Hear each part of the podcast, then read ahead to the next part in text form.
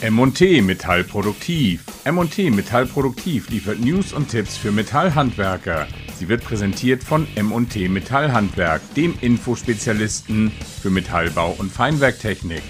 Heute bei uns im Handwerkerradiostudio ist Jan Birkenfeld. Hallo Jan. Ich grüße dich, Olli. Hallo. Jan, wir wollen jetzt über den Antrieb bei Toren sprechen. Ist das richtig? So hatten wir das geplant, genau.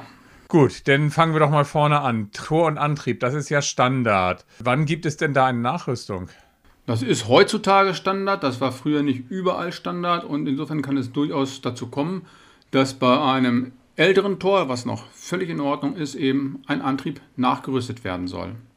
Das ist aus Komfortgründen schlau, das ist eventuell auch einer neuen Nutzung geschuldet. Also so selten ist das gar nicht. Und gibt es da verschiedene? Was für einen Antrieb sollte man denn nehmen? Das hängt wieder dann vom Tor ab. Die Hersteller haben entsprechende Listen, in denen die zugelassenen Antriebe verzeichnet sind. Und daran sollte man sich auch ziemlich exakt halten, denn sonst hat man kein CE-Zeichen für die Kombination aus Tor und Antrieb. Dann wäre der Metallbauer in der Haftung, wenn er eben etwas installiert hat, was eigentlich als nicht zusammengehörig freigegeben ist. Das wäre nicht so gut. Gut, jetzt hat man sich eins ausgesucht, hat ein CE-Zeichen und dann einfach einbauen. Im Grunde ist das richtig, nur sollte man nicht aufhören, sobald der Antrieb montiert ist.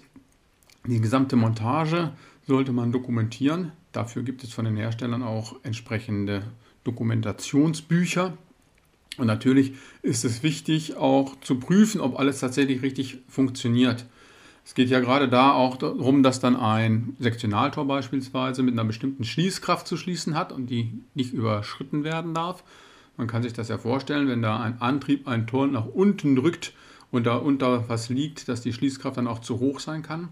Dafür gibt es entsprechende Geräte. Also mit einer Messkeule zu gucken, ist die Schließkraft korrekt eingestellt, gehört auf jeden Fall noch zur Pflicht des Einbauers, also des Metallbauers.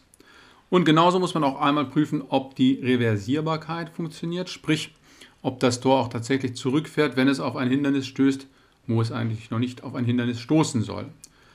Das Ganze dann natürlich mit einer Übergabe an den Betreiber versehen, damit der weiß, was er jetzt bekommen hat, wie das funktioniert und dass tatsächlich auch alles funktioniert. Und was würde ein Antriebstausch bringen?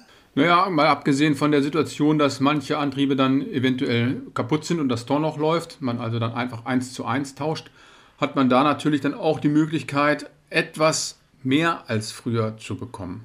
Also so ein einfaches Tor, was einfach nur rauf und runter läuft, ist schnell ersetzt. Man kann aber auch zum Beispiel auf mehr Sicherheit gehen. Gar nicht mal jetzt so Einbruchsicherheit, sondern einfach beispielsweise Betriebssicherheit, was ja in Logistikbetrieben beispielsweise sicher sein kann. Es gibt da ja mittlerweile Detektoren, die nicht nur mit einer Lichtschranke das Fahrfeld des Tors überwachen, sondern sogar den Raum vor dem Tor. Und dann kann man eben noch höher ausschließen, dass irgendwelche Unfälle mit oder am Tor passieren. Außerdem sind neue Antriebe in der Regel etwas verbrauchsärmer. Man kann also dann auch Energie sparen. Hast du zum Schluss noch irgendeinen Geheimtipp für uns? Ja, so geheim ist es vielleicht gar nicht, aber ich möchte trotzdem gerne darauf hinweisen, wie wichtig eben auch die Wartung ist. Also bei Antriebetoren ist die Wartung Pflicht und zugleich ist dieses Wartungsthema natürlich auch eine attraktive Chance für Metallbaubetriebe, regelmäßig mit dem Auftraggeber im Kontakt zu bleiben. Also äh, die Wartungsintensität hängt davon ab, wie häufig so ein Tor bewegt wird. Das kann halbjährlich sein, das ist häufiger jährlich. Aber dann muss man eben tatsächlich hingehen und schauen, ob alle Funktionen korrekt funktionieren.